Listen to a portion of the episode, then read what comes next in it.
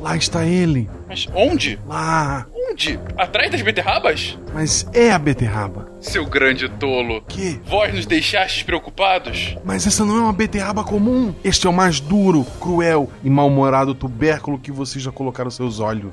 Ah, eu estava tão apavorado. Eu molhei até minha armadura. Essa beterraba tem um raio de ação de mais de uma milha. É matadora. Aham. Vai fazer picadinho de vocês. Ah, tá bom, claro, vai sim. Eu estou avisando vocês. Mas ora, o que é que fizeram com você? Te obrigaram a comer vegetais quando você era criança? Ela tem a casca roxa, com folhas afiadas e pula longe. Olha os ossos. Sir Mateus, ide lá e cortai o tubérculo ao meio. Muito bem, uma sopa de beterraba saindo. Ah! Meu Deus do céu! Eu avisei vocês, mas vocês me ouviram? Não, não é mesmo? É só um vegetal inofensivo. Mas ninguém me escuta mesmo. Chega! Todos! Atacar! Ah! Ok, fugir!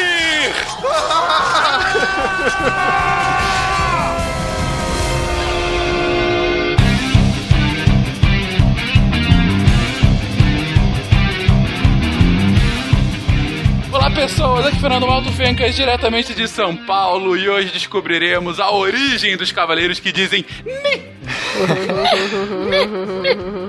Wala Wala, pessoal, aqui é o Pena de São Paulo e hoje eu vou pegar o meu caderninho, mas esse vai ser o caderninho do juízo final. Ha, vocês mal podem esperar.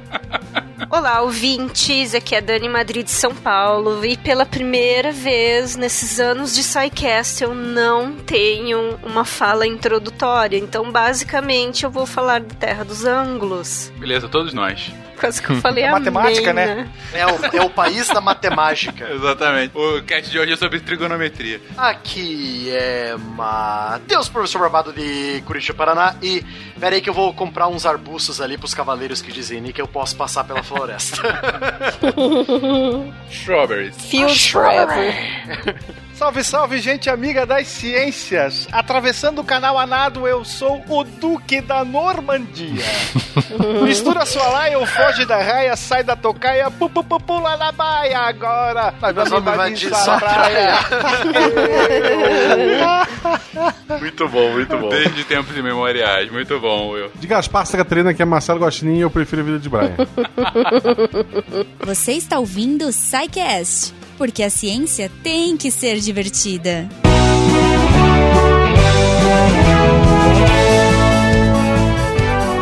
Bem-vindos a mais uma sessão de recadinhos aqui no SciCast. Eu sou Cris. Fencas não está. Eu sou a Jujuba chocada, como assim? Invadi, Jujuba, invadi. Gente, as- os próximos recadinhos vocês têm que ouvir, porque cada semana a gente vai ter um convidado diferente, porque o Fencas tá de férias e eu vou fazer um caos nesses recados. Ah, Fencas tá onde? É, O Fencas, ele tá de férias, né? Cris, eu acho que ele foi pra Hogwarts. Eu não sei ainda pra onde ele foi. Previsível isso, previsível. É, eu acho que ele tenta- tentou ir pra Hogwarts nessas férias. Mas, Cris, então, aproveitando que você está aqui, pra gente passar um recadinho muito bacana pros nossos ouvintes e pra incentivar que eles comentem mais, ah, eu queria que você falasse um pouco do seu podcast dessa casa, que é o Derivadas. Oh, adoramos o Derivadas. Ó, pessoal, se quiser falar com o SciCast, você pode ouvir também o seu recadinho lá no Derivadas. Se você, já deve- se você estiver baixando constantemente os episódios, você vai ver que de vez em quando tá aparecendo um Derivadas pra você de 15 em 15 dias. E nós já Uhum. recebemos desenho, e-mail, Ah, é muito legal. carta, gente. mensagem de fumaça, o que você imaginar. Ai, Sim, se quiserem coisa. me mandar foguetes, ó, agora eu posso Aceitamos. voltar a pedir foguete, né? Eu aceito foguete, gente. Então, assim, entre lá, o Derivadas é muito legal. É a leitura de e-mail de todos os podcasts do SciCast. Então, a gente tem o SciCast, o Contrafactual e o Spin de Notícias, certo? É, exato. A gente também lê os que foram comentados no próprio Derivadas. Porque Aham, sim. somos sim. dessa, né? É, Inception. E pra quem escuta o Derivados até o final, sabe que eu só estou aqui fazendo minha função, invadindo Aham. o SciCast. Olha aí, olha aí. Então, se você, ouvinte, quer conversar com a gente e quer ser lido pela Cris e pela Thaís, a dupla dinâmica feminina do SciCast, você entra em contato com a gente pelo post. Você entra lá no site, entra no, no episódio e lá embaixo, rolando, tem todos os comentários. É legal para você acompanhar algumas discussões também. Ou, se for um Fala Que Eu Te Escuto, hum, e você quiser ser lido ou não, você avisa lá no e-mail. Exato. É contato arroba scicast.com.br e também pelas nossas redes sociais, arroba Portal Deviante, arroba Jujubavi, arroba Crislane, descubra como escreve. a primeira de seu nome. A primeira de seu nome. é isso, gente. Entrem em contato, procurem no post, a gente sempre coloca os participantes, então entra lá. A gente tem também uma, uma aba de equipe agora para você saber quem são os deviantes e as derivadas. Então veja, tem muita gente trabalhando, é muito legal ver isso. E, Cris, falar que é graças aos nossos ouvintes que a gente está aqui fazendo isso e fazendo tantos outros projetos, né, Cris? Graças ao patronato, as pessoas fofinhas que estão aqui nos ajudando financeiramente a manter o SciCast e toda a equipe do Deviante, toda o portal Deviante, que você pode Exato. apoiar pelo Patreon e agora pelo Padrim. Padrim, exatamente. E, gente, como a Cris tá aqui comigo hoje, e como a gente já falou no episódio retrasado, se não me engano, eu sou meio ruim de episódios, mas ainda estamos em março e a campanha, o podcast é delas ainda. Está rolando, mas eu quero reiterar e lembrar que o podcast é delas, mas não é só em março, gente. Vamos chamar a mulherada pra gravar o ano inteiro. A gente não é Simone, a gente não é Roberto Carlos. Não nos descongelem somente em março. O SciCast tá aí pra provar, o Deviante, na verdade, tá aí pra provar que a mulherada tá aqui desde o início, desde o princípio, né, Cris? Com certeza, e participando de tudo. Exatamente, mulheres em cargos de tomada de decisão, em cargos muito importantes aqui dentro, coordenadoras, hosts. Então, assim, vamos levar esse girl power não só pro Deviante, não só pra ciência, mas pra todos os lugares, que a gente sabe falar de tudo e a gente é muito legal. E o mais legal é compartilhar isso. É, porque lugar de mulher é onde ela quiser. Exato. Agora vamos pro episódio, Cris. Vamos pro episódio.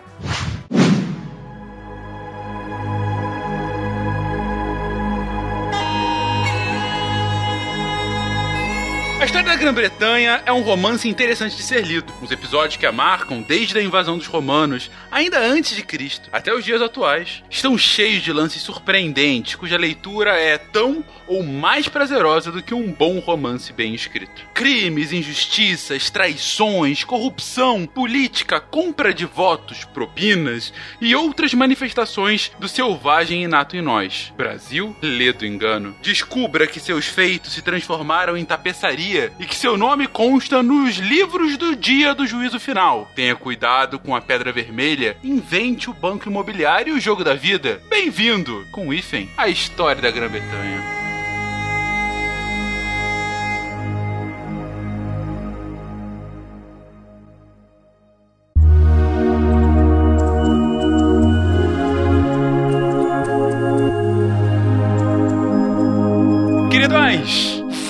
Vamos entrar aqui na história dessa ilha maravilhosa. E a história é essa que, bem, de fato a gente já comentou em diversas passagens em castes anteriores. A gente já falou sobre a história da Grã-Bretanha quando falávamos sobre os romanos e parte de sua invasão a essa ilha. Já falamos em exaustão dessa ilha quando comentamos sobre os celtas e os seus legados. Falamos ainda da invasão da ilha da Bretanha por conta dos vikings em cast que levou esse nome. Enfim, já citamos inúmeras vezes essa história que chega aqui mais ou menos no final do século 8, início do século 9, com uma ilha povoada de diversos povos, com culturas bem distintas e tá a suruba gigantesca e que o cast de hoje já me prometeram que vai ser coisa de novela mais uma vez. O pessoal de história tá se, se especializando em relatos de novelescos. Fala assim, ó, você gosta de Game of Thrones, você gosta de Vikings, né, a série Vikings, todas essas séries num lugar só agora, tá? Inclusive os Sete Reinos. Excelente, é isso aí, Dani. A gente pode começar, inclusive, dos Sete Reinos. Vamos fazer uma recapitulação rapidamente aqui. Quando a gente chega aqui no século VII, no século VIII, a gente tem a Grã-Bretanha, então, definida aí por sete reinos. Sete reinos saxões, né? Só que a gente ainda tem os, os outros habitantes que foram meio que expulsos, não expulsos, eles foram empurrados, tá? Os antigos habitantes, a gente tem os celtas aí que vão, que foram empurrados aí, eles estão na parte mais é, oeste da Grã-Bretanha, ali onde a gente tem os- o país de Gales, e os jutos foram empurrados mais pro norte ali, onde a gente tem a Escócia. Os Jutos que era um povo bem unido, né? Tamo juntos, Sim. né, Guaxa? Isso. Na parte mais ocidental, então a gente vai ter a Nortúmbria ao norte, a Mércia mais ou menos no meio, Wessex, Sussex e Kent embaixo, ali no sul, Essex e a parte da Anglia do leste, aí um- na parte leste. Essa vai ser a cara da, da ilha da, da Grã-Bretanha nesse período. Ou seja, é, estamos já com sete reinos e reinos esses. Quando vocês colocam, você coloca nesses reinos distintos, o Ah, você até comentou, você tem reinos distintos de uma mesma origem étnica, vamos colocar assim. Digo, você tem, sei lá, Kent e Wessex, ambos eram celtas, enquanto outros são de outra etnia, ou não? Era tudo uma mistureba mesmo. Não, eles já estão se misturando nessa época. Esses sete reinos que a gente considera os sete reinos são sete reinos anglo-saxões. Quer dizer, eles têm uma origem aí das, das invasões dos anglo-saxões que ficaram por ali e expulsaram os habitantes originais, empurraram eles para as outras regiões, tá? Mas eles, obviamente, existe essa miscigenação. Isso acontece a todo momento. Esses povos, eles, os próprios reinos saxões brigam entre si, então não existe uma unicidade, tá? E aí é o momento que a gente começa a propor uma unicidade, que é existem fatores que começaram a unificar esses sete reinos como uma nação, uma nação inglesa, angla, né? Se a gente for pensar nessa dessa maneira anglo-saxão, esse anglo aí vai virar o da Inglaterra, o, o inglês da Inglaterra. E existem alguns alguns movimentos que vão causar esta unificação. Um dos movimentos mais importantes é a questão do cristianismo. Antes do cristianismo, nós temos o espírito novelesco da coisa. Já que nós temos a ambição. Se a gente for talvez buscar a origem dos sete reinos, a gente pode dividir em três em relação a- a- aos povoadores. A Kent seria habitado pelos Jutos, os Ex, é Sex, Wessex, Susse- Success. Pelos Saxões, o nome já entrega. A Anglia, a Mércia, a Nortúmbria pelos Anglo. É claro que cada um deles, num determinado momento, vai querer ser maior do que os outros. Então você tem reis ambiciosos que ganham poder nessa colcha de sete retalhos e que vão querer dizer: opa, olha só, aqui ó, eu sou maior, sou mais poderoso do que você, logo você me reconheça dessa forma. Então nós vamos ter miscigenação, nós vamos ter intriga e nós vamos ter sim um reino procurando a supremacia sobre os outros logo no começo. Um- uma primeira pista para a unificação inglesa é essa: é você ser aceito como um rei, entre aspas, mais importante do que o outro. Gente, é, querido ouvinte, eu tô evitando fazer todas as comparações óbvias com Game of Thrones, porque eu acho que é, é na cara, né? Até o próximo passo ali. É, enfim, falar sobre religião unindo, falar sobre os sete reinos que expulsaram os habitantes originais, enfim, falar sobre o que vai vir agora, as invasões dos vikings vindo. Exatamente, eles só vão se unir porque vem uma ameaça do norte. Exatamente. Mas então, assim, é, eu não vou fazer essas comparações óbvias, porque, enfim, tá, tá, tá, tá claro demais. Fencas, Diga. o nome disso é spin-off. É spin-off? Beleza. The knights who say Ni demand a sacrifice. Knights of Ni, we are but simple travelers who seek the enchanter who lives beyond these woods.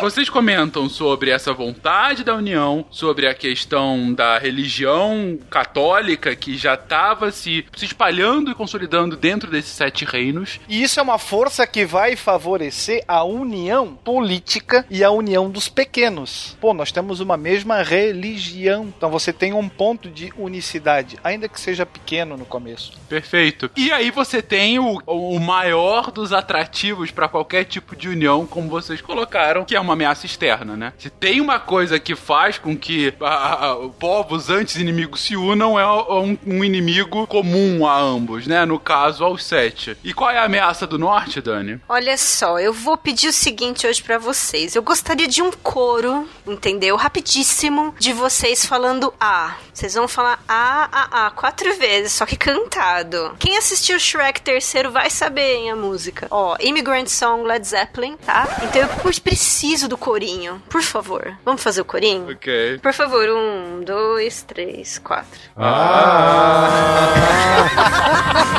Muito bom! We from the land of the ice and snow, from the midnight sun where the hot springs blow. The hammer of the gods will drive our ships to new lands to fight the horde, singing and crying, Valhalla, I am coming. É tão lindo isso, gente, eu amo.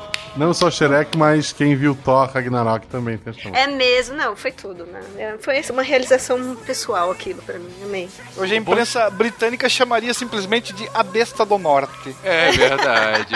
E o bom de ter a Dani no casting aqui é que a gente não precisa nem se preocupar com o fundo musical, né? Ela já fala aqui pra gente. Obrigado, Dani. Ah, Mas, imagino. ou seja, a besta do norte, nossos queridos Vikings, vem como ameaça a, a, a, a todos, é isso? É isso. Belezinha. A gente já falou das invasões dos vikings, né, em outro cast, então acho que a gente não vai, não vai entrar nos detalhes, mas é importante citar que a invasão, ela foi um fator muito importante para essa unificação, aquele momento, né, o inimigo do meu inimigo é o meu amigo, e aí os caras que estavam brigando ali entre si, ah, a cerca passa aqui, não, passa ali a cerca, pô, tem os caras ali, os caras do norte, os ruivos do norte, vão bater neles aí, esquece a cerca. Os caras querem queimar nossa cerca, então pera aí, É. vamos pegar eles primeiro. É, e também o reforço que isso dá pra coisa da união cristã, porque veja, né? Os vikings começam ali invadindo mosteiros, que seriam mosteiros nas costas ali marítimas.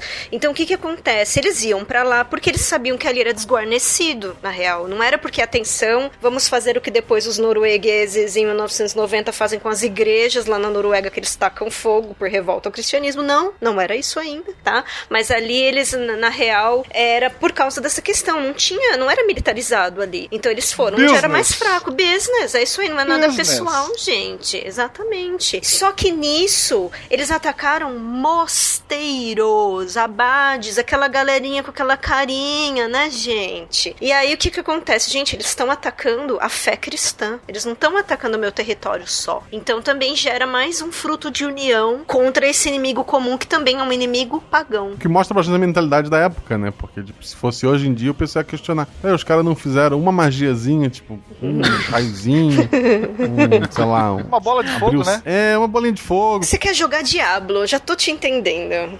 Que religião é essa, sabe? Pô, os caras estão lá rezando há um tempão e perderam pros malucos de machado, sabe?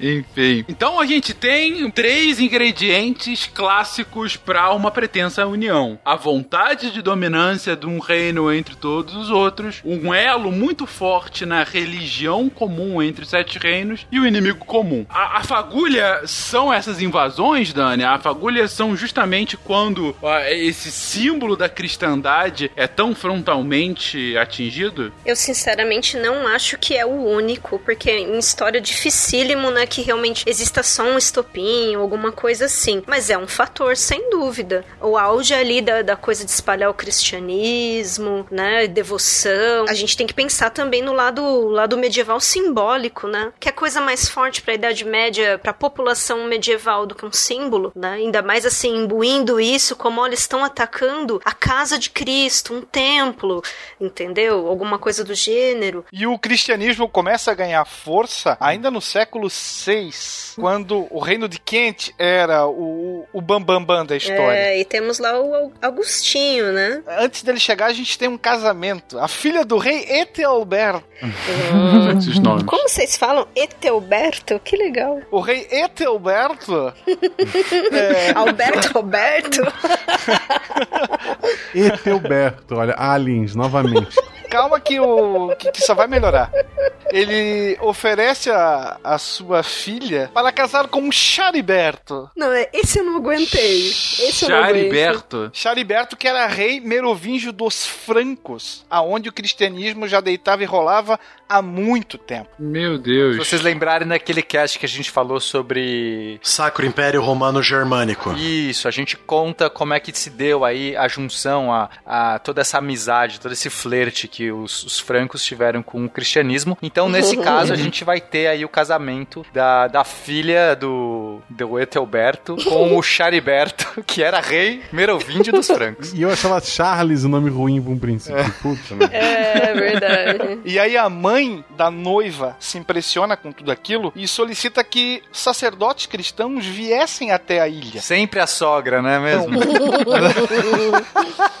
a sogra mandou levar monge pra ilha. Então vai, vai monge pra ilha. E aí, no meio desses monges aí, aparece um tal de Agostinho aí que fala: Ah, é... cara, que legal. Mega vamos esperto, catequizar né? todo mundo aqui. Vamos, vamos revolucionar. Deixa eu cavar, cavar um cargo de poder pra mim que vai durar, inclusive, nessa do bispo de Canterbury. E isso vai longe ainda na, assim, na importância, né? Agostinho que vai ser considerado o apóstolo inglês, o apóstolo da Grã-Bretanha, porque ele lança as bases para que o cristianismo pudesse receber essa expansão. É desnecessário dizer que o rei e toda a sua família será batizado logo na sequência, né? Uhum. Ou seja, a gente tá com uma origem do cristianismo, você disse aí, século 6, né, Will?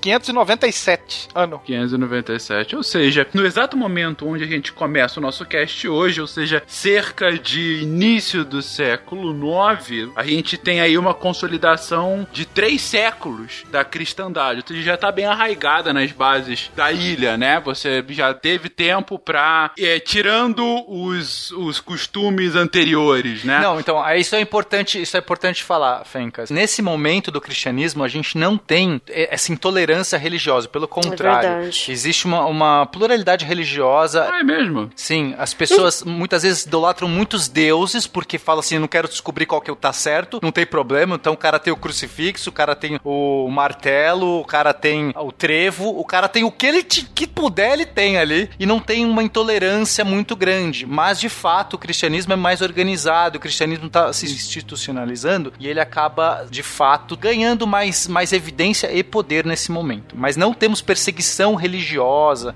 nesse momento. A não ser que você não seja cristão. E aí a gente começa a conversar. É. Mas por enquanto esses povos estão, estão afastados, né? Realmente de diferentes são os vikings mesmo que vêm, né? E aí, gente, super generalizando, né? Falando vikings, mas vocês têm o cast aí gravado sobre vikings, por favor. É, no episódio de hoje, os vikings são vilões, ao contrário do episódio passado. É. Porque nesse tempo não tinha sido inventado nazista ainda, então a gente tá usando viking, tá? Gente? Ai, gente, tadinho dos vikingzinhos fofinhos, eles só queriam plantar. Ah, mas é que eles são vilões. Se a gente, se a gente tivesse a opção, tipo, nazistas, a gente usaria agora e deixaria os vikings só como bonzinhos. A gente usaria essa carta, tá, gente? Você está esquecendo dos meus queridos mongóis, cara, o Guaxinim. Opa! tá longe, não dá pra. O pônei não nada. The knights Ni demand a sacrifice. Knights of Ni, we are but simple travelers who seek the enchanter who lives beyond these woods.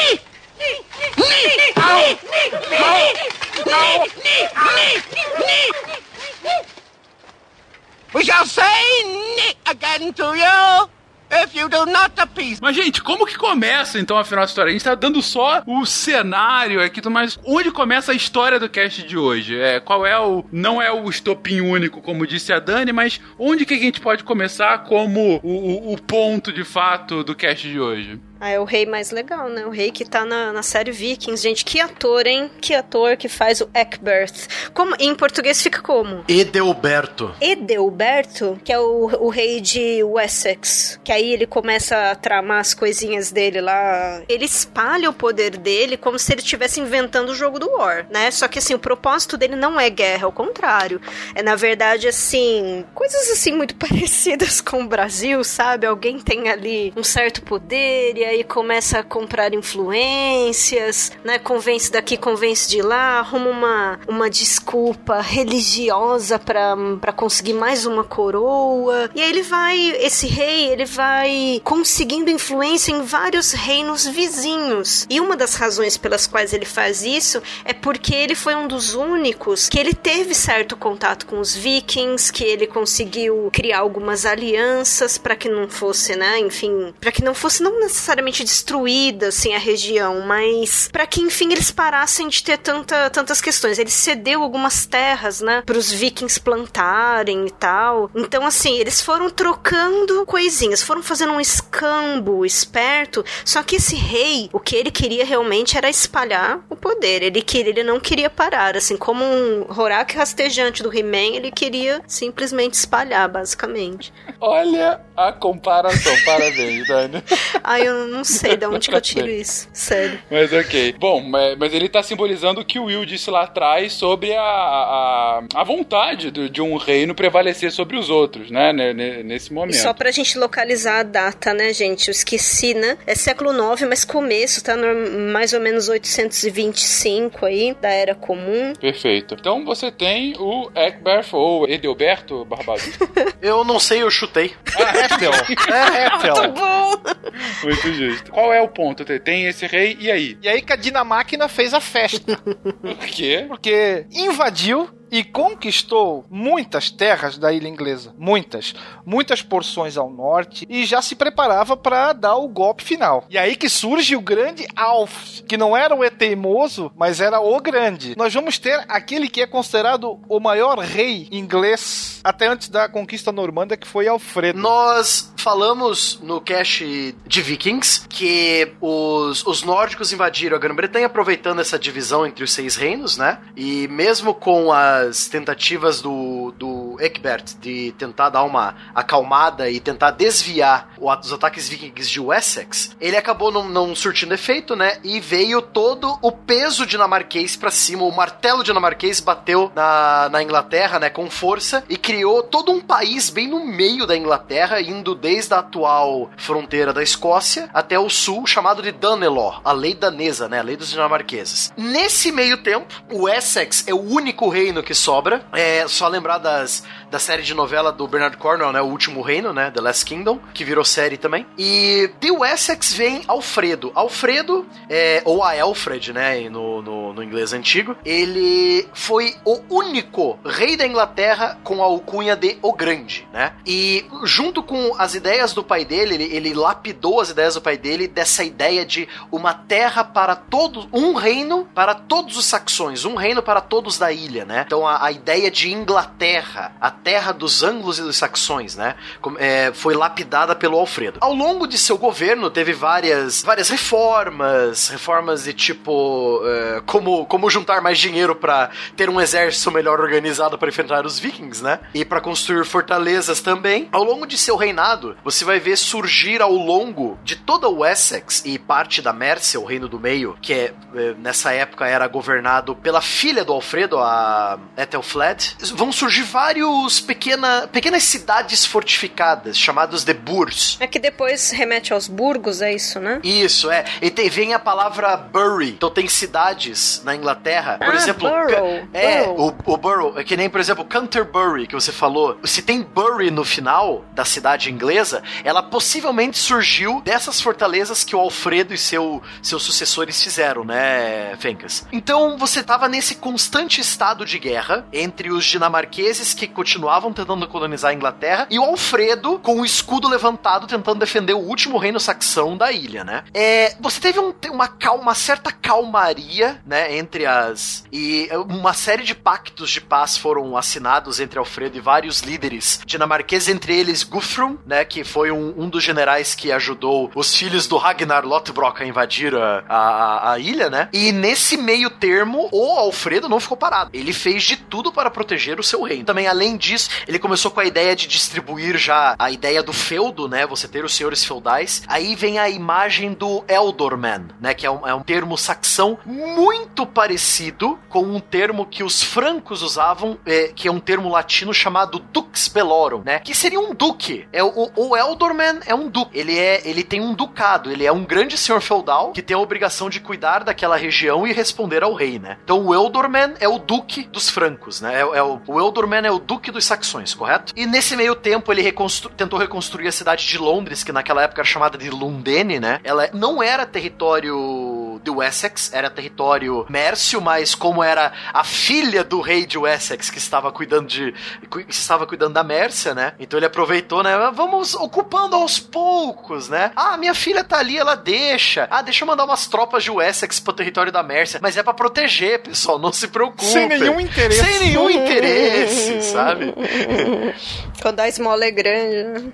Ele até tentou criar uma marinha real, que não deu muito certo, infelizmente, por conta de desvio de dinheiro, desvio de verba, e o eh, dizem que era por causa do rombo da Previdência, né? Mas enfim. Desculpa, momento BR. Hoje é Brasil? É, Não. também achei assim. Me perdi aqui. Não, é Alfredo, não é Michel. É Isso. Alfredo. Essa marinha, infelizmente, não deu certo, porque os navios não ficaram prontos, né? Por causa da falta de verba. Enfim. Aí tem um problema. Essa calmaria acaba justamente com a morte do Guthrum, desse líder dinamarquês que fez o acordo de paz entre o Essex e o, o reino da Anglia Oriental, né? Vale dizer que entre as cláusulas desse acordo existia um imposto que os ingleses deveriam pagar para os dinamarqueses. É esse imposto que é mencionado no Hamlet, lá do Shakespeare, o, o rei Cláudio alega que o Hamlet deveria ir até a Inglaterra para recolher esse imposto. Na verdade, era só uma história de cobertura e tudo mais. O rei Cláudio. Eu só queria destacar isso, O desculpa. rei Cláudio Hamlet, pô. Cláudio. Cláudio é um ótimo nome pra rei. Olha, Cláudio. arrasou. Ótimo, ótimo nome. Muito bem. E o jeito que a gente fala isso em inglês é tão feio, né? Que é Cláudio. Olha que esquisito. Cláudio, ok. E Cláudio ficou melhor. É, fica melhor. Muito, muito, muito melhor. Mas se a Dani é Madrid, ela não devia falar espanhol, só, só queria deixar isso.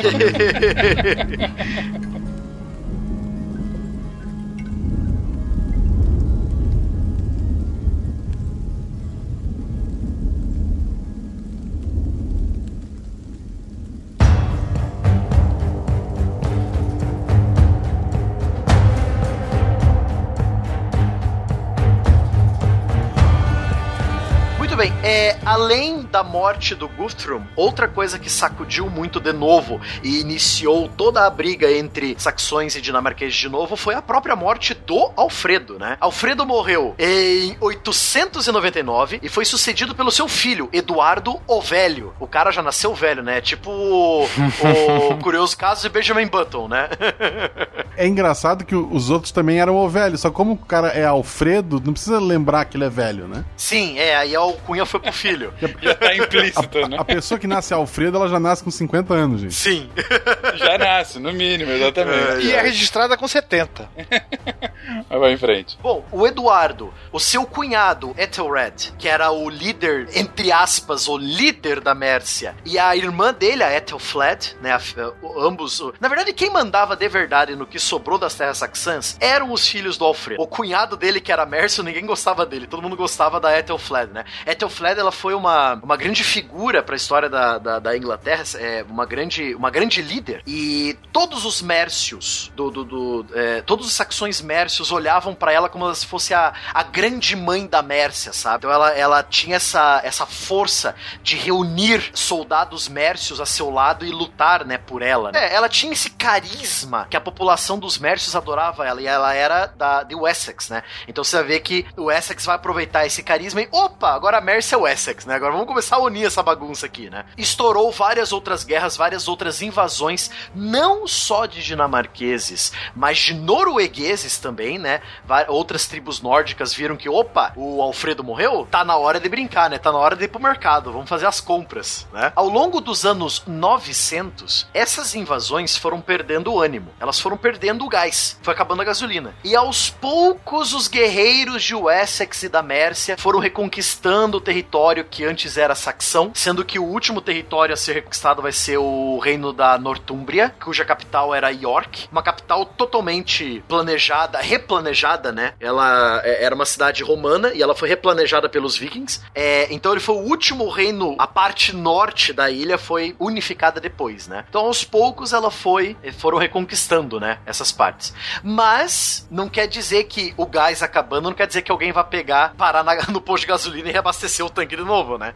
Então essa, essa ligação entre Inglaterra e Dinamarca e Noruega sempre vai existir, sempre. As ilhas sempre serão influenciadas pelos dinamarqueses, os dinamarqueses e a, a Noruega sempre ser, serão influenciados pelo que vem da ilha, então você tem tipo um, uma relação simbiótica entre os povos do norte da Europa e a ilha britânica, certo? Lá pro século, pro final do século X, né, é, novos ataques escandinavos começaram a acontecer, e isso depois da morte do rei Eduardo, né, Eduardo Velho. Sempre houve disputas pelo trono, né, porque os dinamarqueses falavam que eles tinham direito a ser é, reis da Inglaterra porque eles tinham metade do reino e acabaram perdendo, né, por um usurpador que eles consideravam o pessoal do Essex todos usurpadores, né, porque a terra era deles, já, já lá morando faz tempo, né, mas enfim. Aí nós temos o grande problema, o penúltimo grande problema da Inglaterra saxã, que foi um cara chamado Canuto, né, William? Pô, eu tenho um cara aqui que a gente tem que falar só pela alcunha que ele teve. O Eteuredo, que foi um dos reis posteriores ao Alfredo,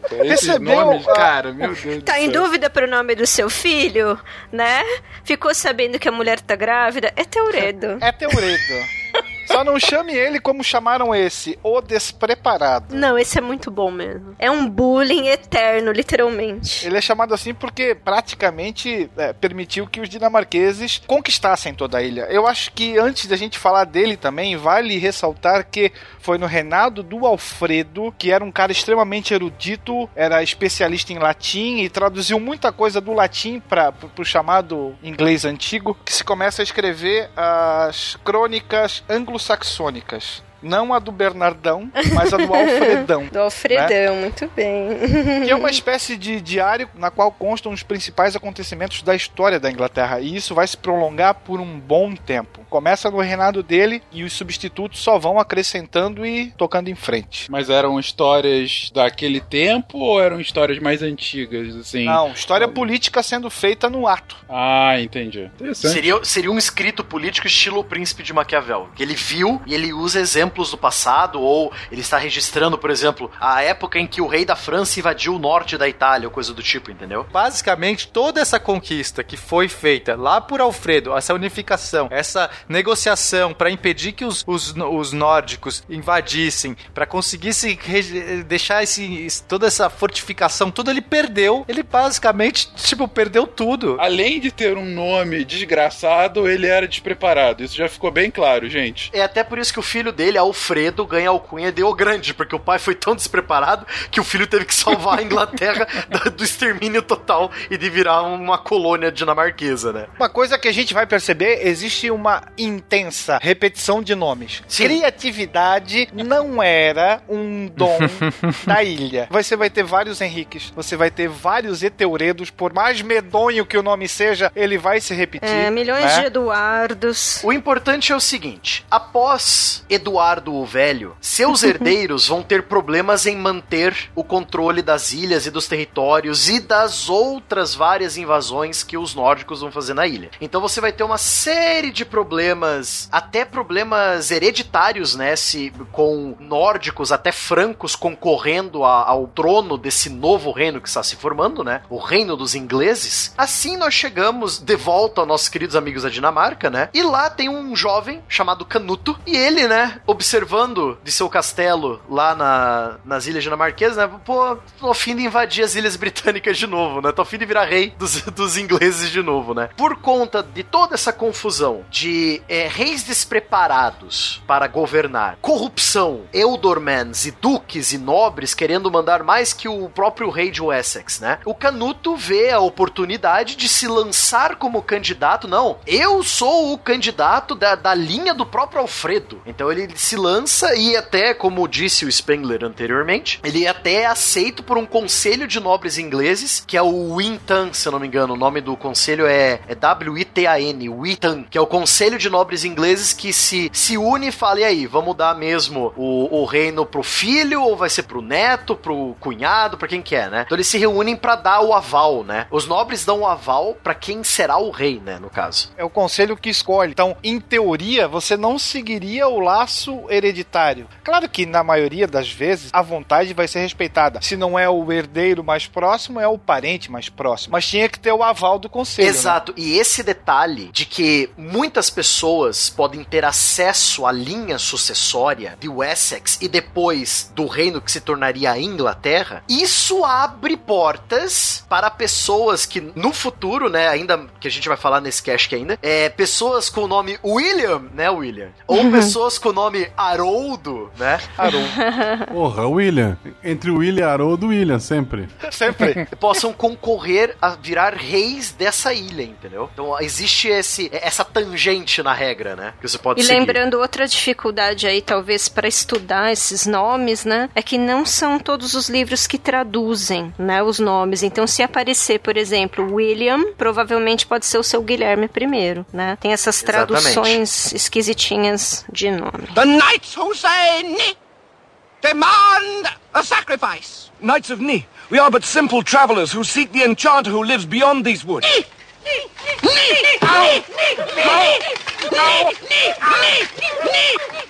E Canuto era só rei da Dinamarca, por direito hereditário, rei da Noruega, por conquista militar, e agora ele é rei da Inglaterra. Exatamente. Esse é, é quase um império, né? O cara vai mandar em Dinamarca por nascença, em No- na Noruega por conquista. militar e na Inglaterra por decisão por aclamação. Por aclamação, né? As forças ocultas aclamaram ele a ser rei, sabe? É. Coisas assim. E daí, e daí? Mas ele fica pouco tempo. A gente sabe que a Inglaterra não é dinamarquesa. Como continua isso aí? Exatamente. Canuto foi sucedido por seus vários filhos, né? A Inglaterra, mesmo sendo longe, ela acaba meio que, tá, beleza, ele é o rei, a gente tem que obedecer, né? Porém, em 1042, uma dinastia nativa da Inglaterra fez, tentou fazer uma, uma revolta, fez uma revolta, pra ver se não, pô, né, a Inglaterra para ingleses, né? Tire os dinamarqueses daqui, né? E então a dinastia nativa é restaurada com a ascensão de outro rei Eduardo, Eduardo o Confessor, né? que diziam que ele, ele o, o ouvido do padre até esquentava de tanta coisa que ele falava, sabe? Nossa, imagina esse aí no Big Brother, hein? Imagina ele lá no confessio- confessionário do Big Brother com o Bial. O lá. Eduardo o Confessor não saiu do confessionário. Na real, se restaura a, a descendência do Alfredo Grande, né? Descendência direta dos antigos reis de Wessex, né? Então você tem essa revolta local que instala o Eduardo o Confessor, que é herdeiro direto, né? A linha, a linha genealógica do Alfredo, né? Isso, ele era o último filho vivo do despreparado. Exato. Se ele assumiu a coroa ajoelhado no milho, vocês sabem? Ajoelhado no milho dentro do, do, do confessionário do padre. Entraram lá e, E se colocaram a- batendo, né? Exato. O título vem depois, né? Porque, tipo, o despreparado, tipo, ninguém viu que não tava pronto pra, pra ser o rei. Não, o cara morreu, vamos falar mal dele, cara. O cara morreu, já era. Foi um rei péssimo mesmo. Ele nasce, meu filho será Eduardo, o despreparado, e esse será seu líder. É, o povo aclama, ó, o despreparado será nosso líder. É, muito, que, que legal. O, o discurso dele, a primeira vez que ele vai discursar pro povo, ele tropeça, derruba a coroa, É põe quase um fogo Mr. no, Bean. no- no- nos canapés. É tipo o Smurf desastrado. Mas enfim, é, só que tem um problema. Eu acho que o Eduardo, o confessor, ficava tanto tempo na orelha do padre que ele não teve herdeiros. Não teve filhos. Eduardo, o confessor, não teve. Ele restaurou a dinastia do Alfredo. Tá, sou rei. Não vou continuar a dinastia. Tchau pra vocês. Tem um ponto relevante também falar do, do Eduardo Confessor, porque ele, enquanto que o, o reino da Inglaterra estava nas mãos dos, dos, dos dinamarqueses, ele foi para Normandia, para França para ficar lá na corte da mãe dele. A mãe dele, a Emma da, da Normandia, ele tinha, tinha se casado, é, é, aliás, o pai dele tinha se casado com essa Emma da Normandia, então ele tinha, é, ori, tinha sangue normando. Então ele ficou lá na, nas cortes da Normandia, ele aprendeu francês, ele aprendeu todo é, essa, essa, essa cultura, ele começou a ficar aculturado do francês, da, do, do normando, e aí quando ele volta, ele assume como rei, o que, que ele faz? Ele começa a levar todos os seus amigos. Você disse francês? Essa hora que eu, que eu começo a falar, né? Fuck the French. Tá, é importante falar quem são os normandos também, né? Porque assim, uhum. quem são os normandos? Os, os normandos também não são franceses ou francos. Não, francês é. não tem sentido falar. Eles não são francos. Eles são um, também uma leva de dinamarqueses, de nórdicos, Isso, germânicos nórdicos, que vieram, mais, é. né, que, que, que se estabeleceram no norte da França, da atual França ali, e fizeram um ducado, fizeram um reino, tiveram posses ali e ficaram. E aí a galera falou assim: ó, oh, tá bom, parabéns, vocês estão aí bastante tempo, toma aí. Então a gente tinha nessa época o Duque da Normandia que detinha essas posses. E se não me falha a memória, essas posses que o Pena colocou, elas remontam lá ao rei Eckberth. Aqueles acordos que ele fez para que os vikings pudessem ter certos territórios, para que os nórdicos né, pudessem ter certos territórios para plantio, etc. Onde começou essa coisa de ter nórdicos no território? De boa, vamos dizer assim tá? É isso. Resumindo o que o, o, Pena falou, olha a bagunça. Você tem um rei que é parente, é, é, é, descendente do Alfredo o Grande. Ele restaura a monarquia original saxônica, só que ele tem raízes na Normandia, que é nórdica. Por isso que se chama Normandia. Isso que vai dar a, a entrada na papelada do, do certificado de, de nascença do nosso querido amigo William o Bastardo, que vai ser Duque da Normandia e vai falar assim: não, mas eu sou parente da mãe do filho do, do Eduardo Confessor. e ele me prometeu o trono. Escuta, era meu best Exato. friend forever. E ele, ele mandou um padre aqui e falou: seguinte, Eduardo Confessor, que é você como herdeiro. E é a confusão, aonde tá? Tá por todo lugar, meu filho. Não, e o, o mais Deus engraçado é que o Eduardo teria prometido pro, pro Guilherme, o William, a gente vai usar o William ou o Guilherme, gente, só pra. William, William. William. Acho que em homenagem ao nosso aqui, né? É, isso Obrigado. aí. Olha só que legal. O Eduardo teria prometido pro William. Momento novela mexicana. É, total. Enquanto ele tava na corte lá da mãe dele, na, entre os normandos, né, lá na França, ele falou assim: Não, você vai ser o meu sucessor. Olha, quando a gente crescer, eu herdar aquele reino bonito, você vai, vai ser meu sucessor. Lembrando que a gente não precisa ter necessariamente essa questão de hereditariedade. Sim, porque você tem o você tem o Wintan que vai fazer a eleição, né? Exato. Uhum. Então ele iria chegar e falar assim: Olha, o meu sucessor é esse cara aqui, vocês votem nesse cara aqui, vocês, o Itan vai votar nesse cara. Né?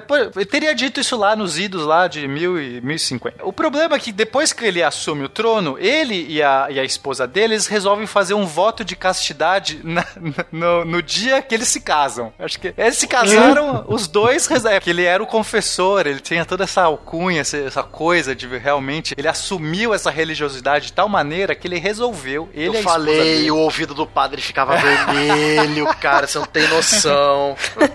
Os dois falaram assim: não vamos, não vamos ter filhos, não vamos transar, não vamos fazer nada. E realmente não tiveram descendentes, né? E é quando ele morre começam os problemas, né? Porque, por um lado, o Itan é, prefere, né, quando ele não tem descendentes, que eles fazem? Ah, vamos, vamos olhar aqui, o que, que a gente tem aqui de bom para colocar no poder? Aquele cara, o Normando lá, louco, o William, que ninguém sabe quem é, ou a gente vai pegar um outro cara aqui que já. Né? Chamam até de o bastardo. O bastardo. Esse cara né? aqui é filho de, de, um curtidor, o cara que curte couro, é aquele cara que faz o curtume, sabe? Aquele cara que tem cheiro de xixi, cheiro de couro cru, esse cara aí. É uma das profissões mais mal vistas, porque realmente Exatamente. o cara ficava na urina, ele ficava imerso mãe, em urina. A mãe dele era filha de um curtidor, o pai dele era o nobre, né? Isso. Então por isso a alcunha de o bastardo, inclusive. o curtidor era o cara que ficava na urina. Isso não mudou muito, né? O cara fica no Facebook lá curtindo um monte de merda. Curtindo um pouco de ah, urina e other, other stuff. Eu queria só, só deixar claro aqui, só pra, pra, pra ouvinte pensar comigo. O confessor aí, ele fez o voto de castidade. Ele confessava que, tipo, respondi minha mãe. Ah, eu tive pensamentos pecaminosos. e esse danado aí foi canonizado depois, né? Sim, Saint Edward. Ele só mandou construir a abadia de Westminster. Só né? isso, Só né? nu- numa época sem internet, o cara, sem um, um joguinho online, o cara escolheu a castidade, porra, ele tem que ser canonizado mesmo. The knights who say Ni demand a sacrifice. Knights of Ni, we are but simple travelers who seek the enchanter who lives beyond these woods. O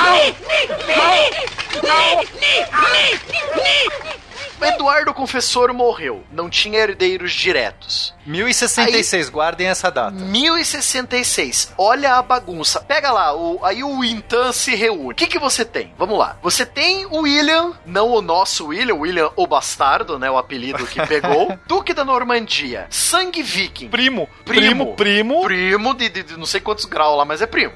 primo do confessor. Todo mundo é primo, né, gente? Todo mundo é primo. Todo mundo- é incrível. A história da, da Europa é incrível. Todo mundo é primo. Você tem Haroldo Hardrada, terceiro da Noruega, que diz ser O próximo da fila. Pro- O próximo da fila, parente do Canuto, o grande, né? Auxiliado por um outro cara lá que eu já vou falar o nome dele. E você tem um nobre próprio, um nobre saxão, chamado Haroldo Godwinson, né? O filho que venceu em Deus, Godwinson, guarda esse nome.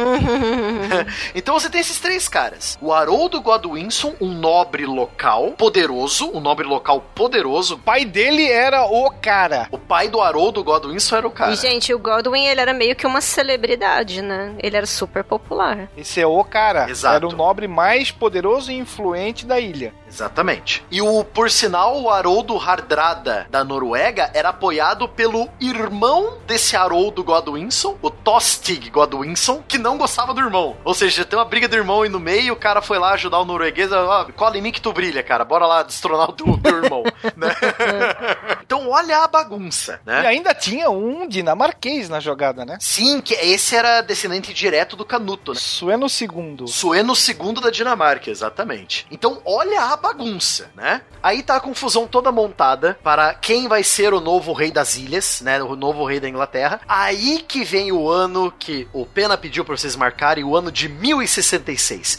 Aí começa a festa. Olha só que bacana. Em setembro, ah, na verdade, né, quem foi apontado como como o rei da Inglaterra foi o Haroldo, pelo o Haroldo Godwinson, Era a escolha óbvia, a pessoa mais influente, a pessoa daqui, fica você. Vai lá, Haroldo, O assume. nobre saxão mais poderoso, mais rico é você, cara. Em setembro de 1066, Haroldo III da Noruega falou: Não, eu não aceito isso e vou invadir e vou tomar teu reino. Então, Haroldo III, com uma frota e, e com um exército, uma, uma frota de aproximadamente 300 dracares, os, os longship, os navios longos nórdicos, né? Dracari, né? A Daenerys manda, manda lembranças. E 15 mil homens invadem o norte da Inglaterra, né? Que seria hoje a, o estado de Northumberland, né?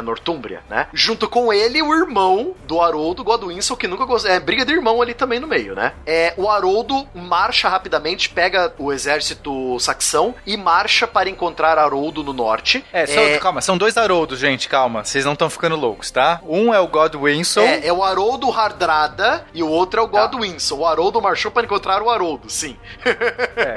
Então vamos falar, o Godwinson contra o, o Hardrada. O Hardrada tava invadindo. O Hardrada falou assim: não, você você assumiu? Não, sou eu que vou assumir. Invadiu. E o Godwinson, que era o, sucessor pela escolha do Witan, falou assim: então vamos ter guerra, eu vou, impedir que vocês desembarquem na Numa ponte próxima de York, chamada Ponte Stanford, uma ponte de madeira, houve uma grande batalha. Hardrada e os noruegueses contra Haroldo, Godwinson e os saxões. Foi a grande batalha da Ponte Stanford e que os saxões ganharam, né? Só que o William, que não era bobo nem nada, era podia ser bastardo, mas não era bobo, né? Ele aproveitou e no mesmo mês, enquanto o Hardrada tava atacando o terror no norte, falou: "Hum, acho que tá na hora de invadir o sul da Inglaterra e pegar essa coroa para mim, né? Então, aproveitando que o exército do Haroldo Godwinson, o rei escolhido, tava no norte, o, o William colocou o seu exército em, sua- em seus barcos. Em 28 de setembro de 1066, ele desembarca no sul da Inglaterra, lá na região de Kent, né? Sabendo dessa história história, lógico, né? Não, não tinha zap zap na época, então teve que o mensageiro lá, duas semanas de cavalgada pro norte, avisar pro Haroldo que tem mais um inimigo querendo a coroa dele. Então lá vai o Haroldo, em 14 de outubro, marchando pro sul, né? Lá da região de York até a região de. perto ali da, de Londres, né? Pra encontrar esse novo desafiante, né? Mas detalhe que as tropas já estavam abatidas porque ele acabou de fazer um combate. Foi um combate duro.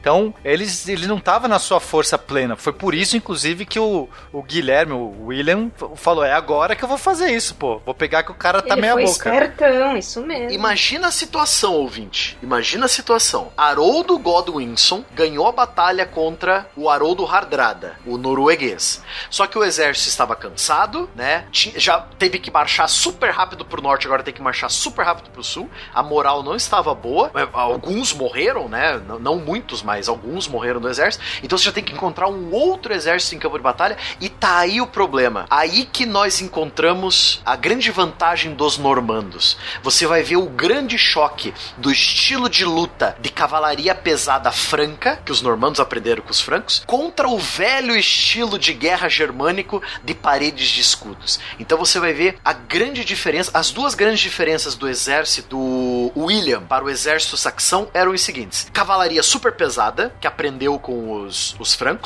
e o uso das, dos primeiros modelos de bestas, o cross, né? As balestras, que era uma arma que era, era curta, era uma distância curta, mas tinha a potência de furar é, cotas de malha, né? Furar armaduras, né? Então você tem toda essa vantagem tecnológica e tática militar que fez com que os saxões acabassem perdendo a grande batalha de Hastings, que é um marco do início da Inglaterra normanda, a dominação normanda da Inglaterra, né? Vale também ressaltar o uso dos escudos normandos, que era um escudo em formato de gota, que eles conseguiam manipular no cavalo e se proteger também em cima da montaria, e a lança, que é uma arma muito imponente, muito forte quando empunhada em cima de um cavalo. A velocidade que você tem no cavalo, empunhando uma lança, imagina só o- a força, né, que você consegue. Então a colocar, né? parede de escudo, se você consegue uma brecha nessa parede de escudo, você elimina, você devasta outro exército, porque a parede de escudo ela funciona enquanto você mantém uma unicidade. Você não a brecha ela permite que o inimigo comece a atacar pelos seus flancos. Exatamente. Ele penetre nas suas, nas suas linhas e foi exatamente isso que os, os normandos fizeram. Ele- o- lembrando que Godwinson não estava na sua melhor forma, os soldados cansados, todo mundo ali correria e a batalha foi travada. Eles não se prepararam direito. É, gente, E aí? isso aí é do grego, né? Do grego estrategista. É, do que o É.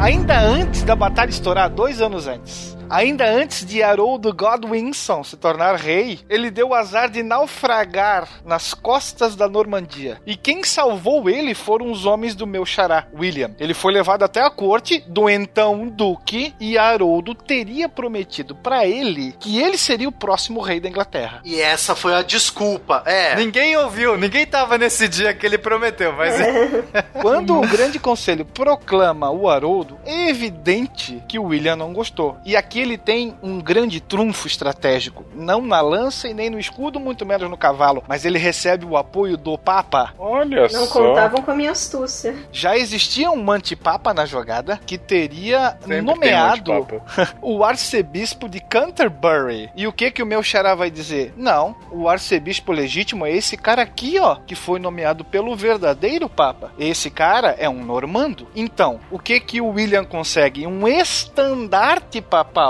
Então ele ganha a autoridade e a justificativa para invadir. Você imagina na Idade Média o que era o aval do papa para qualquer empreendimento. tinha o zap no truque. A estratégia do William, gente, é, é muito importante entender porque ele sabia que se ele só invadisse e ganhasse a batalha, e, e ele acreditava que ele poderia fazer isso, isso não quer dizer que ele, ele seria, ele assumiria, porque não é assim. Ah, o cara vai lá, ataca, você tem que ser escolhido, você tem que aclamado. Então o que, que ele estava fazendo, ele tava é, garantindo um monte de subterfúgios, um monte de evidências, um monte de, de provas que ele seria um bom pretendente. Quer dizer, não bastaria vencer a batalha. Vencer uma batalha já era importante porque Deus escolhe, né, os vencedores da batalha. Então isso já Os tem um peso. exatamente. Deus estava do meu lado, eu venci a batalha. Mas ok, isso é só um argumento. Agora, se o Papa também estava me autorizando, se o, o outro cara prometeu pra mim que eu seria o sucessor, se o, o, o abade da, da abadia de Westminster nunca proclamou um rei de verdade porque ele estava é, é, era um, abade falso colocado pelo antipapa, olha só quanta coisa que ele conseguiu colocar pra justificar ele ser o próximo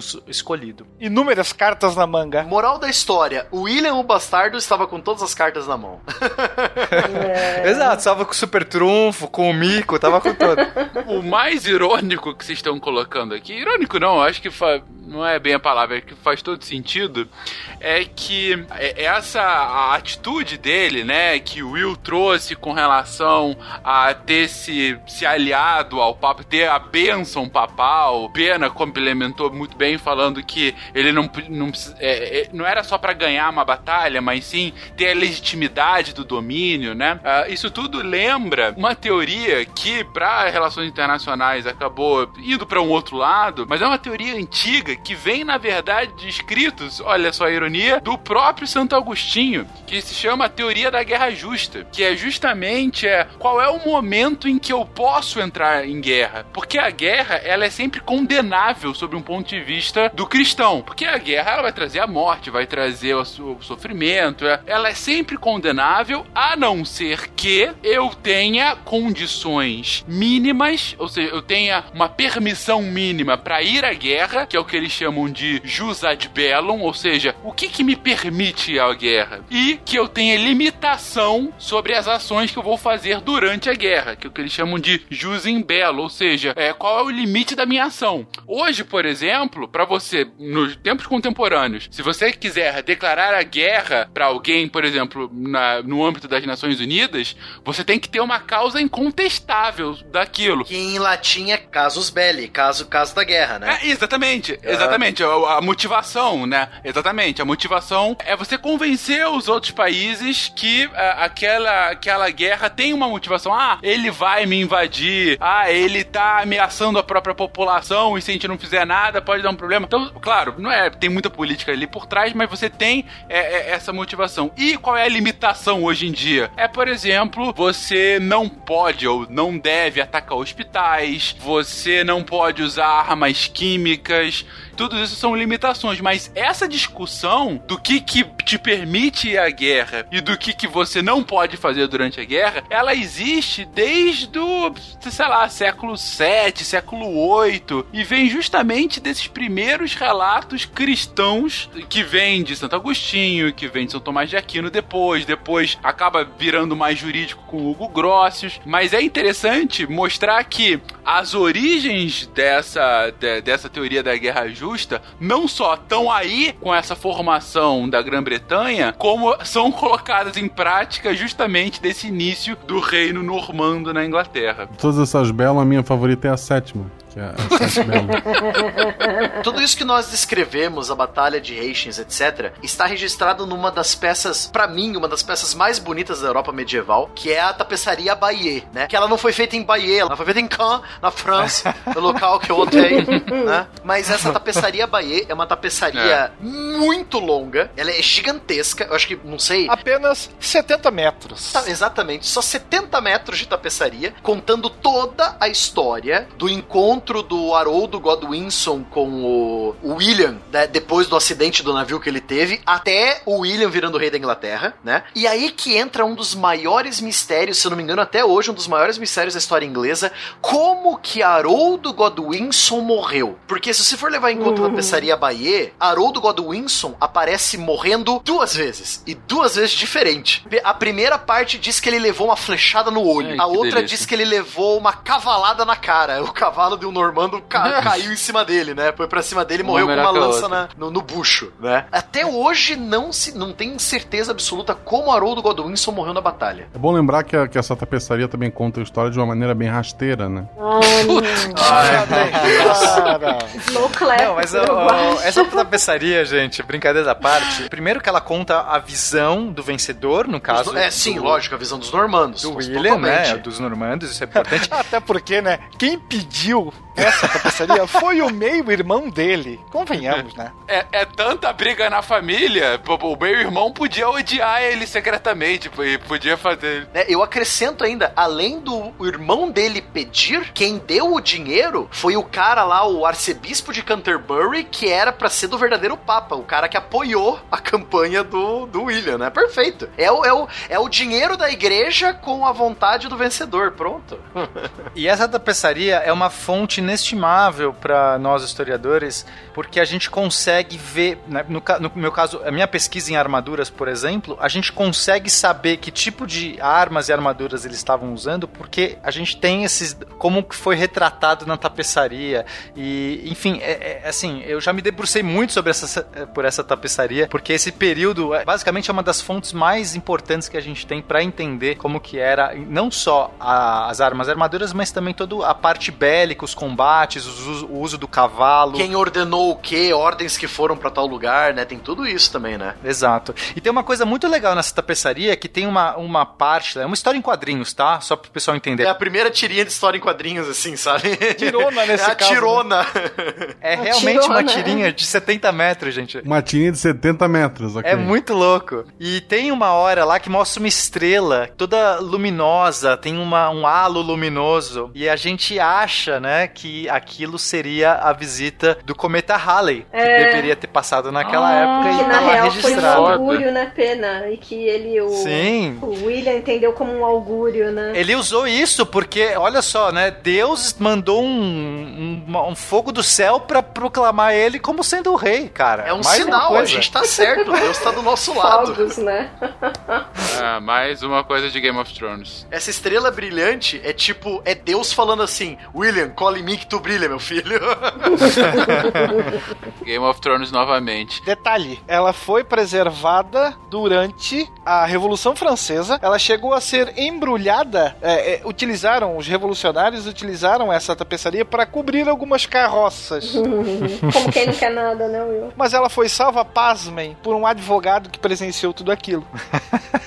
E durante a Segunda Guerra Mundial, nós sabemos que a Normandia, que é lá onde ela está, foi intensamente bombardeada. Pouco tempo antes do bombardeio acontecer, ela foi retirada dali e foi ah, camuflada, vamos dizer assim, nos porões do Museu do Louvre.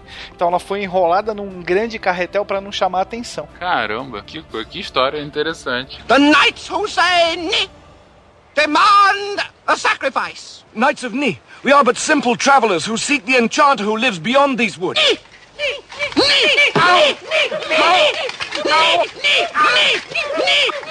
Depois de tudo isso, então, você tem um normando, duque de um feudo francês, que jura lealdade a um rei dos francos, né, que vai se tornar a França. Agora, mas ele é rei também. Ele virou rei dos ingleses. Ó, aí que entra o barato. Aí que você começa a viajar na política medieval. Porque o cara é rei, mas é, é um rei vassalo de outro rei? Não, mas, mas por que, que ele vai ser vassalo? Porque ele é duque de outra região.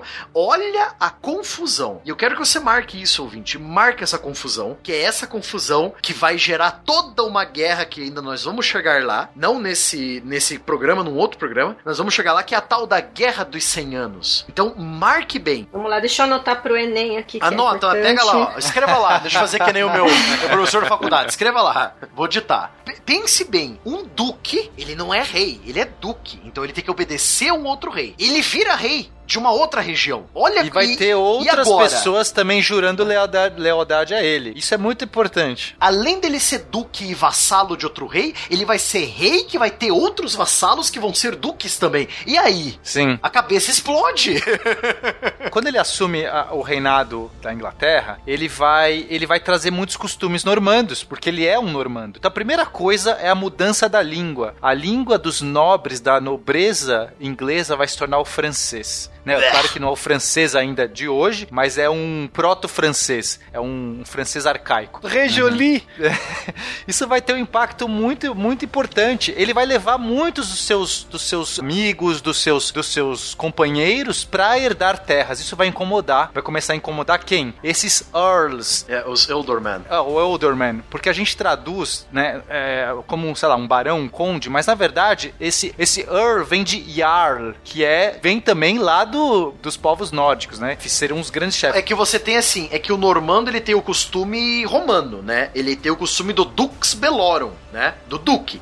Mas não o Eldorman, não o Earl. Você vai ter os Jarl, né? Que é do, do costume viking, costume nórdico, né? Então você já tem esse choque de culturas, né? Não, e olha como isso é interessante, porque como a gente tem os Earls, os Jarls, que vem dessa cultura saxônica e, e nórdica, é, é diferente, eles não são, no eles não assumem o sistema feudal tradicional francês, certo? É diferente essa questão da suzerania, cada um meio que é dono da sua terra, todos eles ali, a, a lei que impera naquele, em cada um daqueles territórios, de cada um desses Earls, é, é dele, é o cara, ele tem um- um- uma propriedade sobre aquilo. Quando o, o William ele acaba indo ele, e ele coloca as suas novas leis, os seus novos costumes, a gente vai ter então finalmente o feudalismo chegando propriamente dito na Inglaterra. O feudalismo de base franca, né? O feudalismo de base do Carlos Magno, é. De Aham. base franca, o tradicional, exatamente. Que a gente vai ter essa questão do servo, da, da terra e da suzerania e vassalagem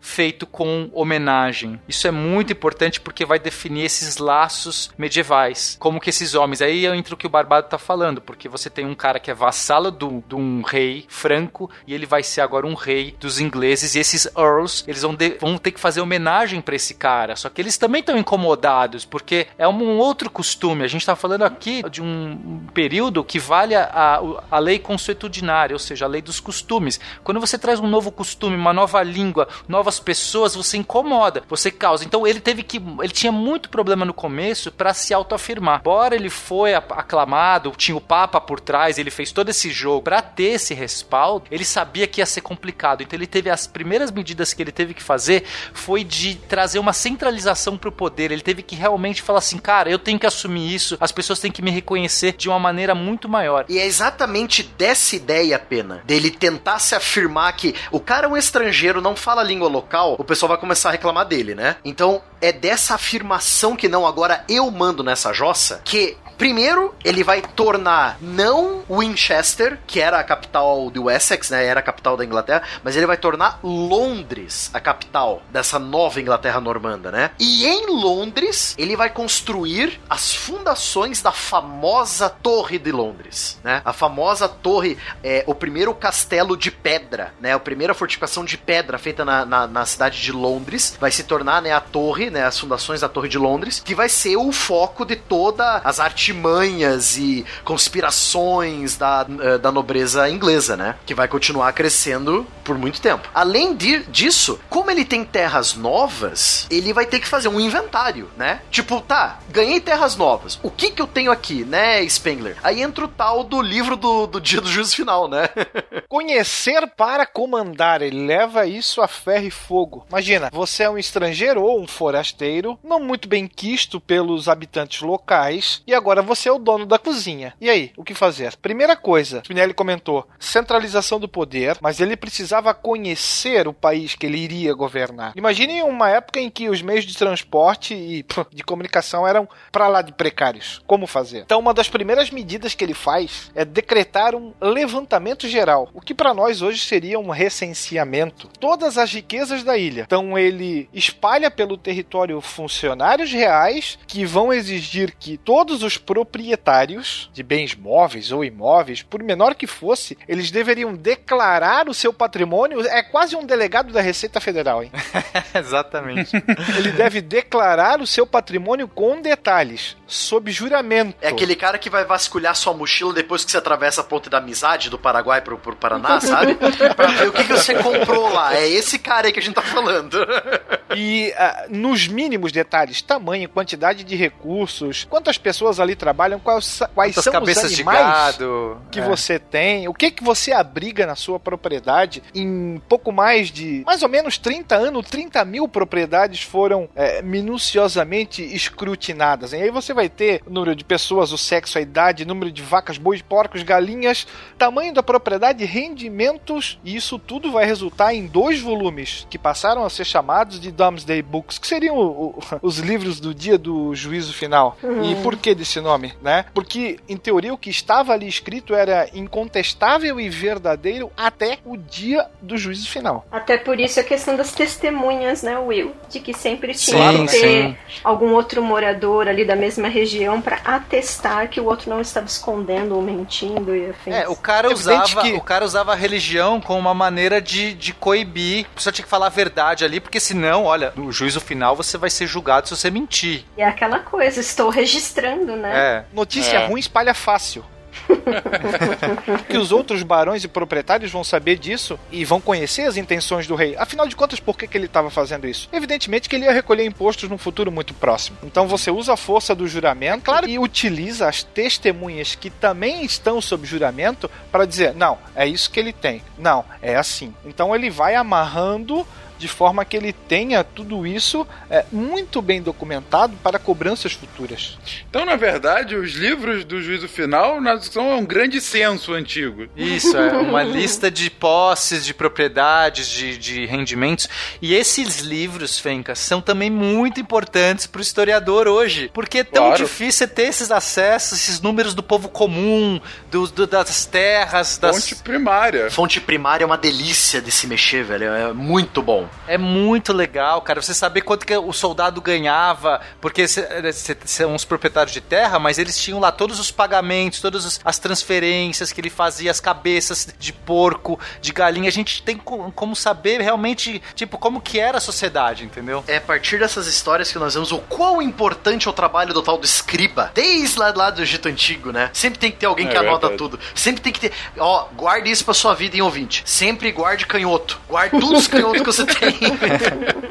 Agora, pô, a gente podia pegar e fazer essa sugestão aqui pro Brasil. Porra, vou, censo 2010, censo 2020. Vamos fazer a pesquisa do juízo final 2020. Muito mais divertido.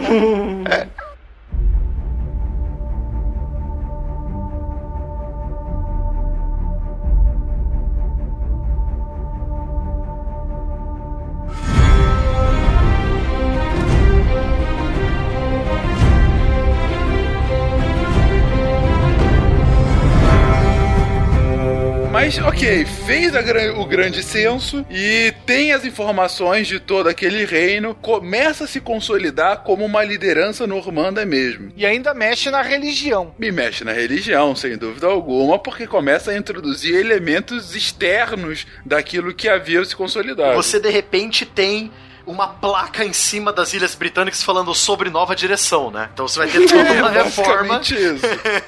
Em francês, né? Em francês. Sobre nos direção. Ah.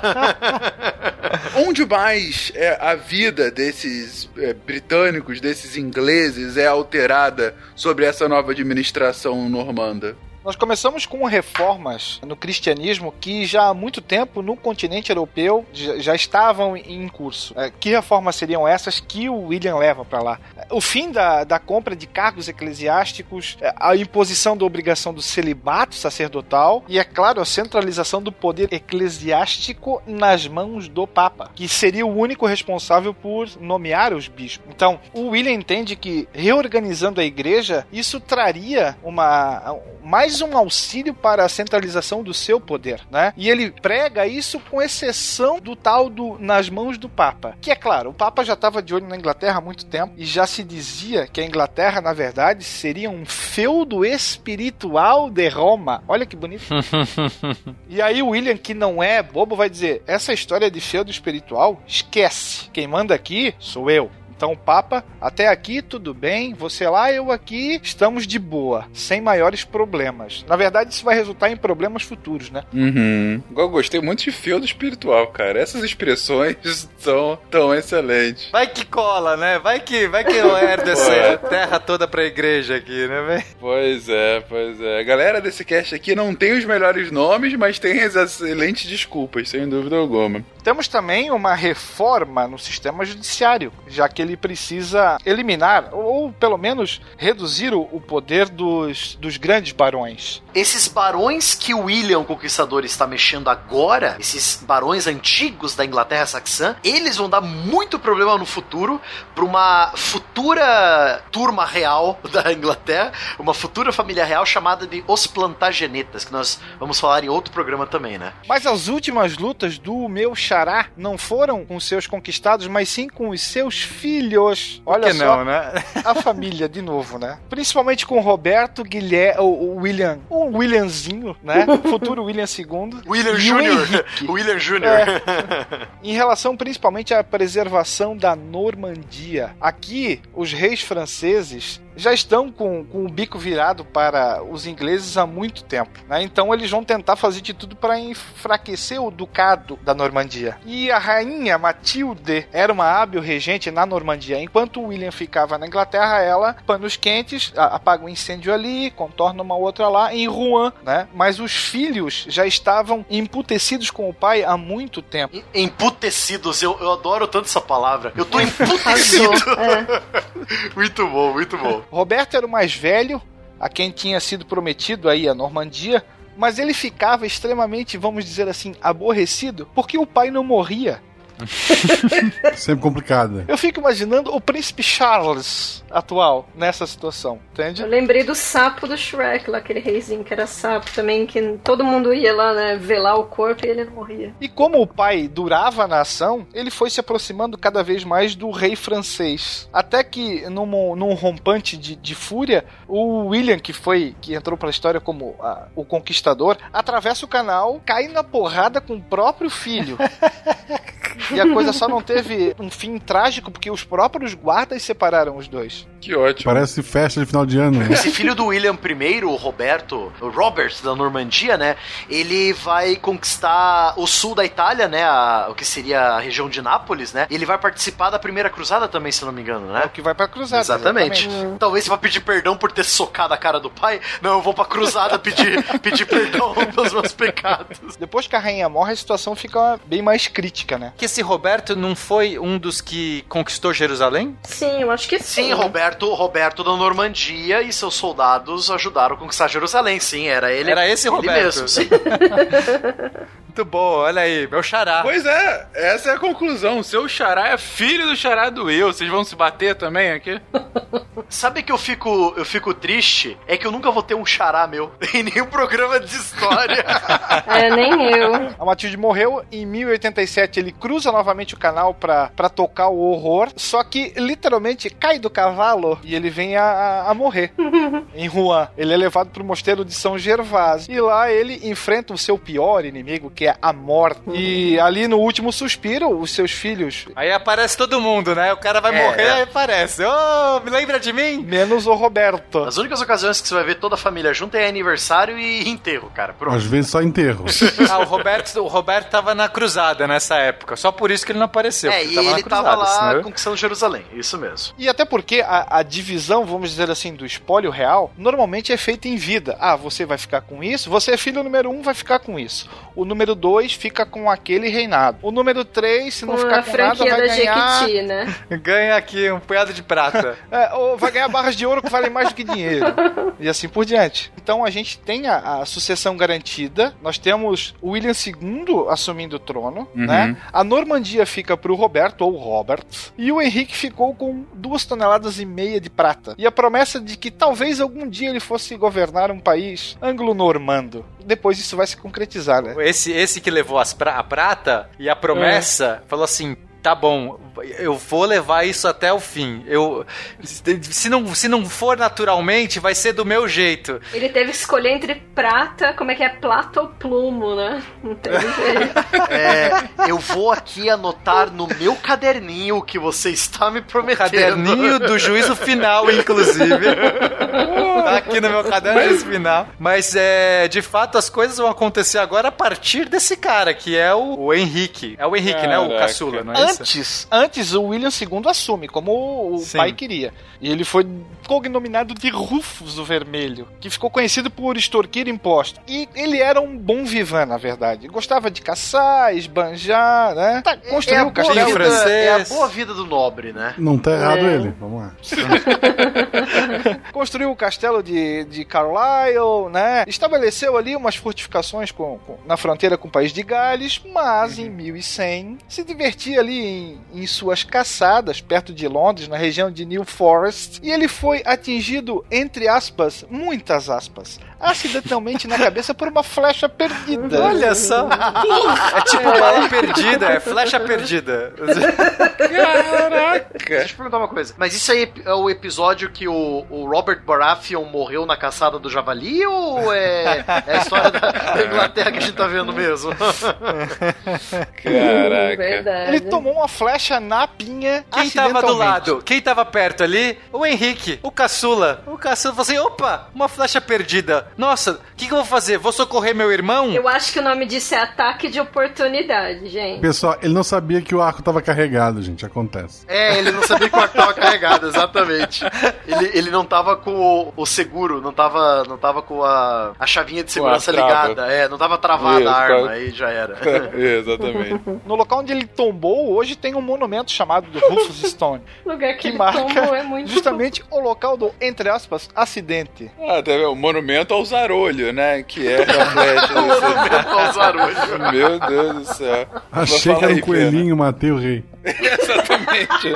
Era a cara de um coelho. Não, mas o que eu acho interessante é que o, o Henrique, o caçula, que tava ali, né, que viu tudo, em vez de, sei lá, socorrer, tentar fazer alguma coisa, ele sai direto pra abadia de Westminster pra falar assim: opa, ó, morreu aqui, mas já tô assumindo, já tô pronto, que, se quiser pegar minha coroa, já tomei banho, já tá tudo certo. O reino não pode ficar sem o rei, já estou aqui para.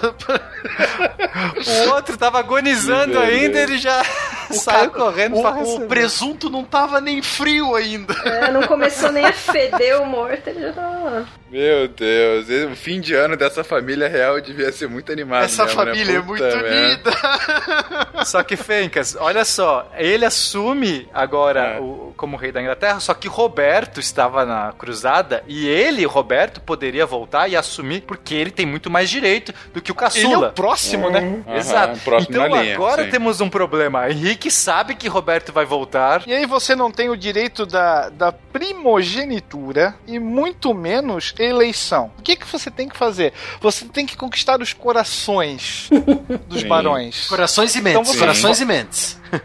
Corações, mentes e bolsos.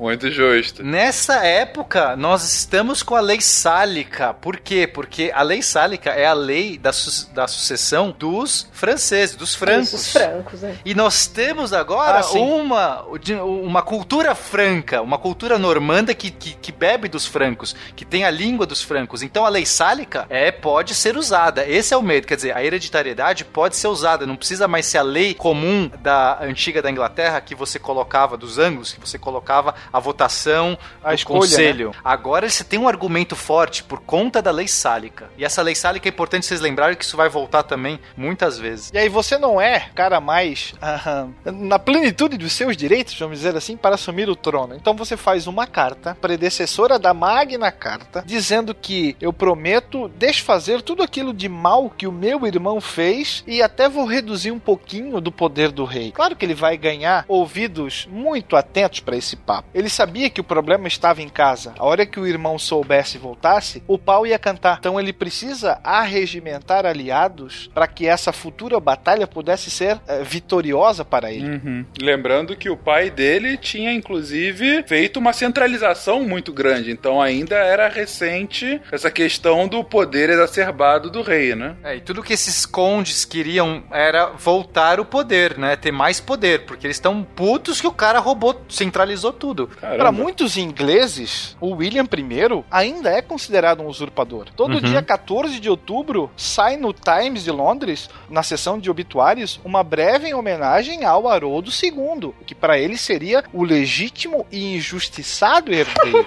Olha só. Caramba, Nossa, eu não sabia disso. É ótimo. Haroldo Godwinson, você tá falando, né? É. O que tombou com a machadinha ou a flecha no olho, Ah, né? sim, exatamente. É. É que completaram o serviço com a machadinha, né? O Haroldo do tapete, isso. Haroldo do tapete. Venha para o tapete Haroldo.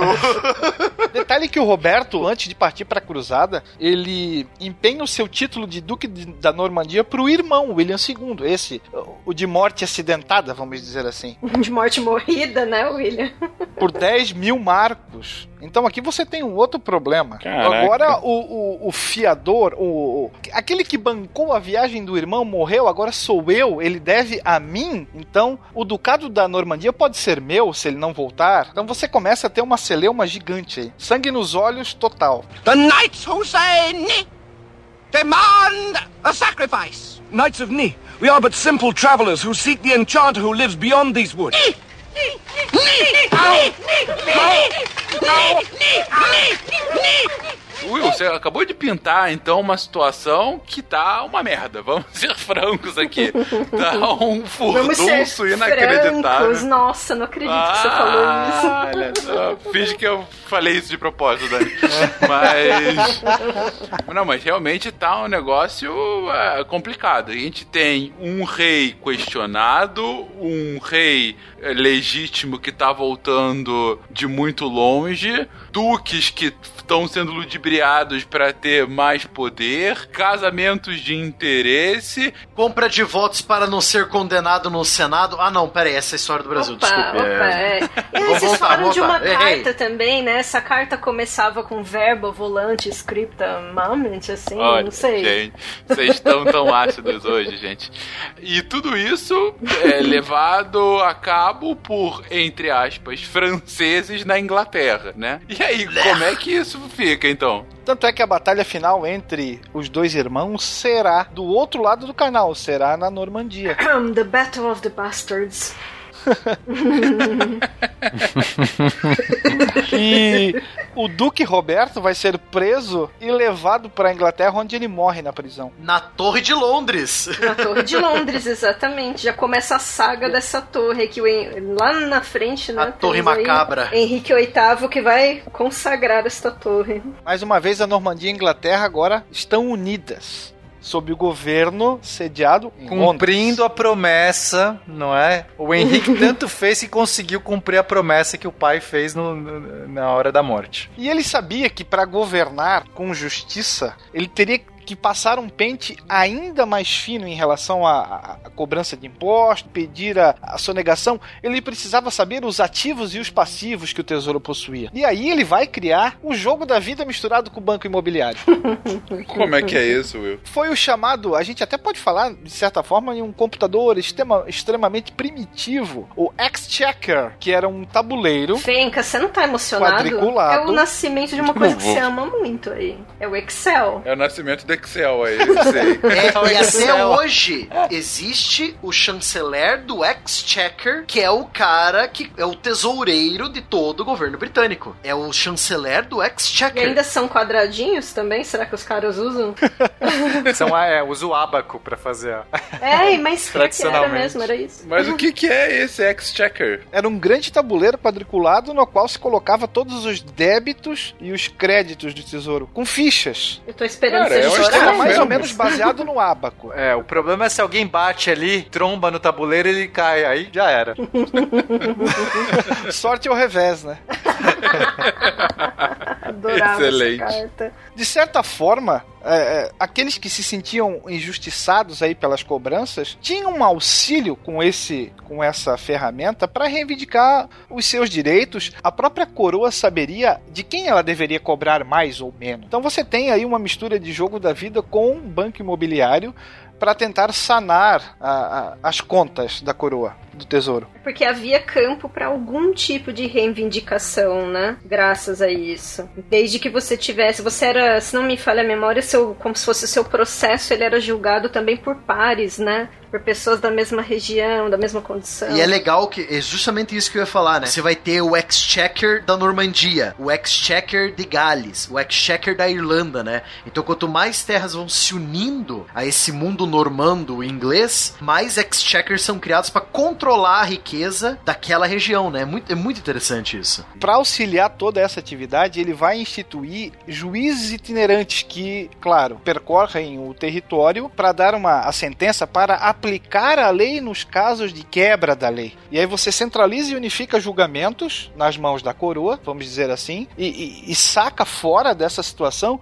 os xerifes, que eram os mandatários locais, que normalmente se corrompiam e até aceitavam propinas. Não é Brasil, preste atenção. E além disso, esses juízes itinerantes serviam como mensageiros do reino. Então, é, como está o norte, como está o sul, qual é a situação em que se encontra. Isso vai ser peça-chave para a própria solidificação da chamada common law, que de certa forma permanece até, Até hoje. hoje. Entendi. Ou seja, acabavam sendo transmissores do poder central, de uma amostra. Os olhos e os ouvidos do rei. É um monte de Perfeito, beholder. perfeito. É isso.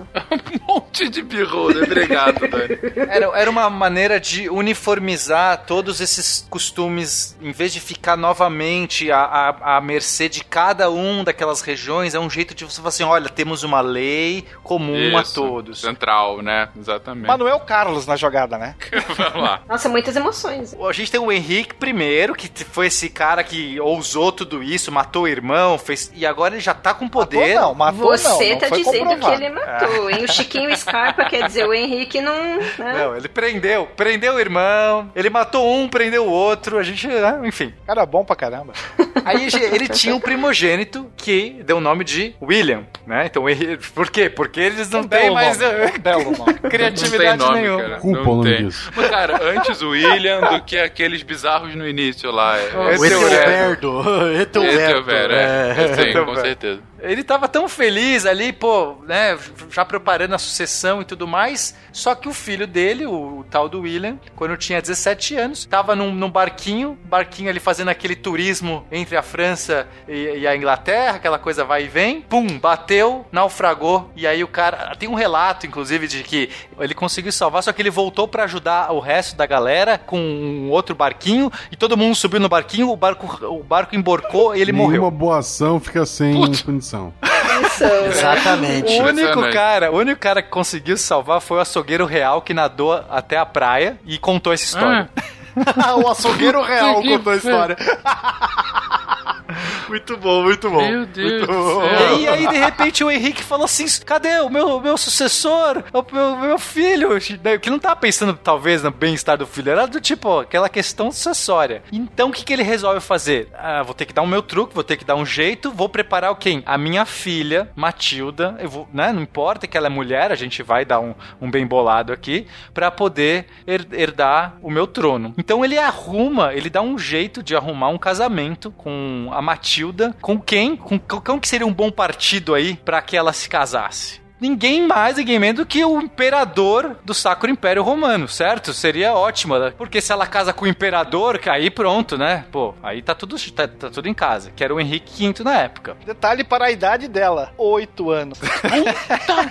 Idade boa pra casar já. Meu Deus Na verdade, ela se casa aos 12, né? Pô, bem melhor, hein, viu? Ela já até alcançava o chão quando sentava. Ela foi prometida aos oito e isso casa aos 12. Calma que a história dela continua, cara. Fazer outro filho tava fora de cogitação, é isso mesmo? Não, não dava tempo ali, entendeu? É, ele poderia, ele tá- talvez ele estivesse pensando no novo filho, mas você tá sem o herdeiro naquela hora e você sabe que esse mundo, esse mundo se uma flecha, uma flecha perdida abaixo na sua cabeça, É, amigo, ok. já era. Não tem, não dá tempo tempo de esperar. Quantidade de flecha perdida por aí, mas vai lá. A, a Matilda se casa, de fato, só que o imperador morre logo, logo em seguida. Em dois anos de casamento, o imperador morre, ela fica viúva. E aí, novamente, aquele desespero. Ai, socorro, agora que uma, o imperador morto, ela viúva, quem que vai dar algum valor pra uma viúva de um imperador? Ninguém, não Quantos tem... anos ela ficou viúva? 14, né? Dois anos depois. Aos 14 ela era viúva. Que beleza. Ah. E imperatriz, né? É, imperatriz consorte, viúva. E aí, o, o pra dar um, um truque aí, o que que acontece? O Henrique resolve casar ela com outro cara, um influente, o Conde d'Anjou, que era o Geoffrey Plantageneta. E aí entra a nossa família Plantageneta na Não, história. peraí, peraí, o nome do cara é Joffrey. Joffrey.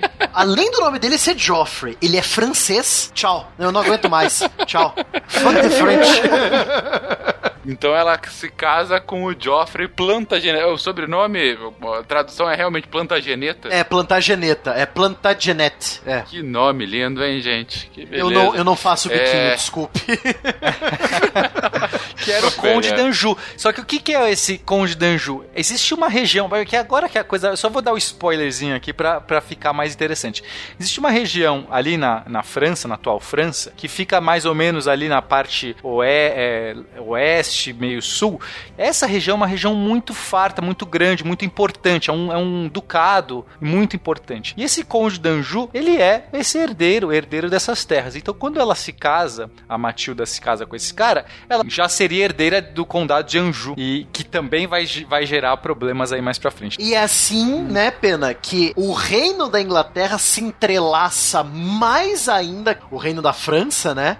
E vai começar Sim. a gerar tantos problemas sucessórios e de domínio de terra, de quem que é a terra, de que, quem que é o herdeiro dessa terra, né? O Henrique morre, o Henrique, o, o rei que era dos dois, né? Dos dois territórios, Sim, sim. morre em 1135. Então a sua indicação de Matilda foi seguida, foi, foi ok, pessoal, ok. Matilda, valeu, já é viúva de imperador, agora casada com o Conde de Anjou, valeu essa aí também. Acaba o seu filho dela, que vai ser um outro Henrique. Então o Henrique II vai assumir e aí ele vai ganhar mais algumas terras aí junto. E aí é o problema, porque o cara, a gente tem um cara que tá ganhando mais terras na França, que é tudo que eles não queriam, que os franceses, os francos não queriam naquele momento. Mas sobre os plantagenetas, sobre a influência deles na Inglaterra, no que hoje a gente considera França, e o- toda a merda que foi feita nos próximos dois séculos, que culminaria na Guerra dos 100 Anos,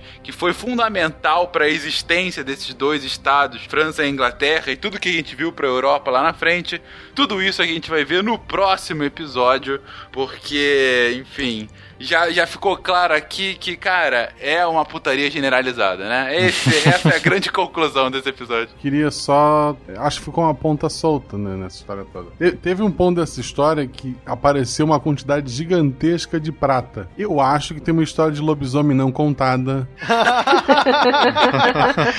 boa, boa.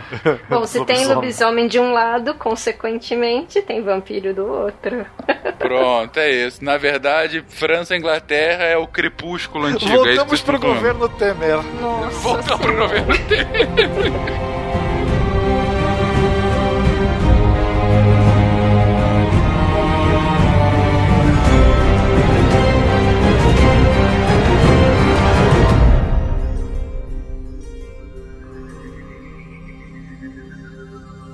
Se a ciência não for divertida, tem alguma coisa errada. Tem que ser divertida. A coisa mais divertida que tem é a ciência.